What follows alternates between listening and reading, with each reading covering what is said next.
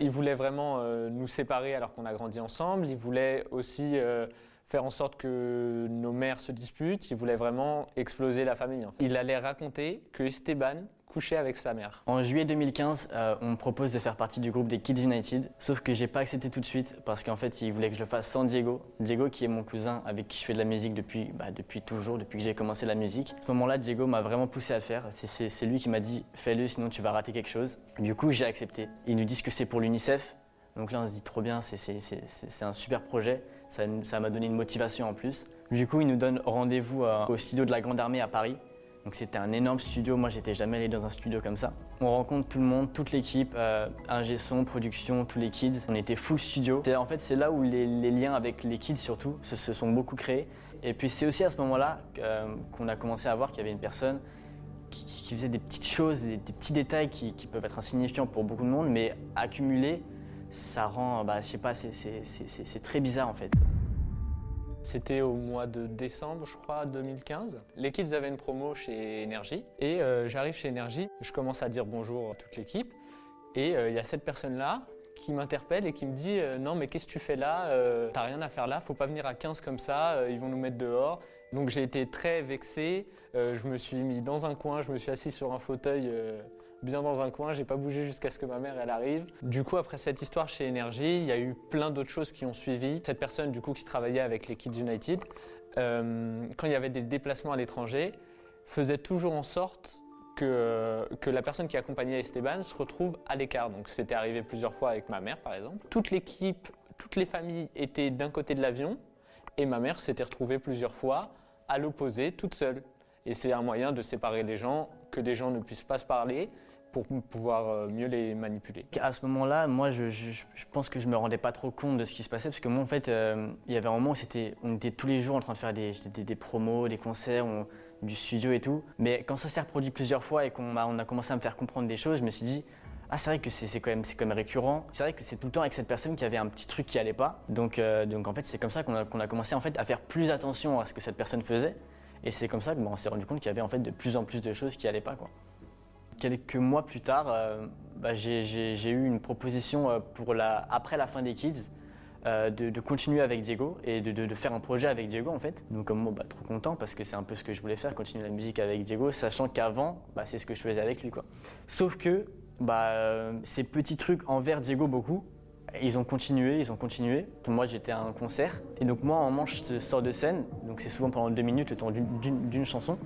Et donc, le temps de cette chanson, et bah, elle vient me parler pour me dire euh, Eh, D'ailleurs, tu sais, euh, par rapport à ton, ton duo avec ton cousin, euh, le fais pas, hein, ça va pas marcher, continue tout seul. Moi, j'étais en plein, en plein concert. Je me dis Mais pourquoi il me dit ça? Enfin, C'est pas cool, quoi. Et puis il, pro- il profite de ce moment-là, justement parce que tu es tout seul et que nous, on est dans la salle en train de voir le spectacle, donc euh, on n'a pas moyen d'intervenir ou de faire barrière ou je sais pas. Pendant que cette personne me disait ça, il y avait euh, des gens autour qui ont entendu et qui ont elles-mêmes été choqués de- d'entendre ça de sa part. Quoi. Fait, je me demandais pourquoi, c'était quoi le principe de me dire ça à ce moment-là? Moi, j'étais entièrement ouvert à en parler. Si elle, avait des arguments, bah, j'aurais entendu avec plaisir. Mais à ce moment-là, c'était bah, clair dans ma tête que c'était pour me déstabiliser un peu. quoi. C'était moi sa cible et je le dérangeais. Il voulait vraiment euh, nous séparer alors qu'on a grandi ensemble. Il voulait aussi euh, faire en sorte que nos mères se disputent. Il voulait vraiment exploser la famille en fait. Du coup, cette pression-là qui t'a mis pendant ce concert-là, en fait, elle a duré des mois où il était euh, sur tes épaules en train de, de te mettre la pression, de dire ouais mais tu vas faire le mauvais choix, ouais mais c'est pas bien de faire ça. Et ça a duré des mois et pendant cette période-là, bah t'étais t'étais pas bien quoi, t'étais jamais à l'aise. euh. Je disais ok, dès, dès qu'on parlait de cette personne, je me disais ok, ok. Comme si, je sais pas, euh, comme si j'avais. Ouais, c'est- ouais, c'était c'était Voldemort, j'avais plus envie d'en parler quoi. Au- à force de, euh, de subir ces coups bas, euh, on a décidé d'arrêter de travailler avec lui, de- d'avoir affaire à lui, lui le moins possible, même si bon, il était dans l'entourage des kids, donc euh, fallait faire avec des fois. Euh, à partir de ce moment-là, ça s'est encore plus envenimé. Il en a fait une affaire personnelle et il attaquait euh, les nouvelles personnes avec qui on travaillait à l'extérieur des kids et il leur racontait euh, mais vraiment des rumeurs mais aberrantes. Du coup, il allait raconter que Esteban couchait avec sa mère. Du coup, le jour où on apprend euh, cette rumeur, on l'apprend par euh, les nouvelles personnes avec qui on voulait travailler. On s'est dit, ouais, là, ça il a, là, il a atteint un point, ça sert même plus à rien de- d'essayer de, parler avec cette personne. Du coup, le lendemain, au concert, bah, ma mère, elle était là. Du coup, elle a voulu aller lui parler pour, bah, pour, pour qu'il s'explique pourquoi, etc. Et donc, elle, elle, a voulu être gentille et aller dans son bureau pour que ce soit discret pour lui, en fait. Ma mère commençait à s'énerver. Sauf que, malin comme il est, bah, elle est sortie. Pour aller dans un endroit où il y avait beaucoup de monde, pour qu'elle passe un peu pour une folle. Donc effectivement, il y a eu embrouille entre les deux. Et en rentrant dans le car, euh, dans le tourbus euh, des, kids, bah, il vient me voir euh, en me disant très calmement Mais Esteban, pourquoi ta mère, elle est, elle est, pourquoi elle s'est énervée comme ça tout à l'heure Qu'est-ce qui lui arrive Qu'est-ce qu'elle a Qu'est-ce qu'elle a genre? Il me dit C'est bon, cette fois c'est mort, je vais pas, je vais pas le laisser me retourner contre ma mère encore une fois. Donc je lui ai dit très calmement bah, En fait, tu sais très bien ce que tu as fait, tu sais très bien ce que tu as dit. si elle est comme ça, c'est pour une raison. donc juste fais ce qu'elle t'a dit, ne, m'adresse plus la parole. Si tu as un truc à dire, tu passes par elle. Et je suis allé m'asseoir euh, dans le bus derrière. Quelques mois plus tard, il y avait les 18 ans d'Esteban. On avait organisé une grande fête, c'était super bien. Sauf qu'on avait invité du coup plein de personnes avec qui on avait des affinités euh, de l'entourage des kids, oui, qui travaillaient avec les kids. Et, euh, et, lui a appelé tout le monde et a dit Ah ouais, mais non, mais va pas là-bas parce que sinon je travaille plus avec toi, je fais plus ci avec toi, je fais pas ça. Et donc du coup, bah, toutes ces personnes-là qu'on avait invitées de l'entourage des kids ne sont pas venues, sauf certaines personnes avec qui on avait vraiment de la confiance. Les kids, ça s'était vraiment terminé. Du coup, on avait vraiment arrêté de travailler avec cette personne avec, euh, et avec tous les kids.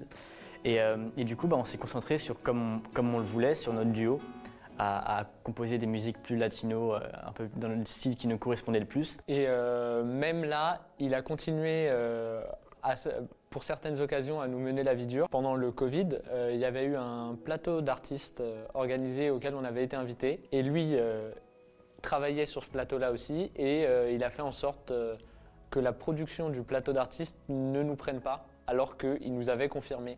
Donc voilà, il a fait du chantage encore et, et ça a marché. Après toute cette histoire et tous ces épisodes, il y a un auteur qui nous a contactés pour écrire euh, un livre sur euh, le parcours d'Esteban dans les Kids, mais aussi euh, la musique qu'on a pu faire avant et aussi l'après-Kids.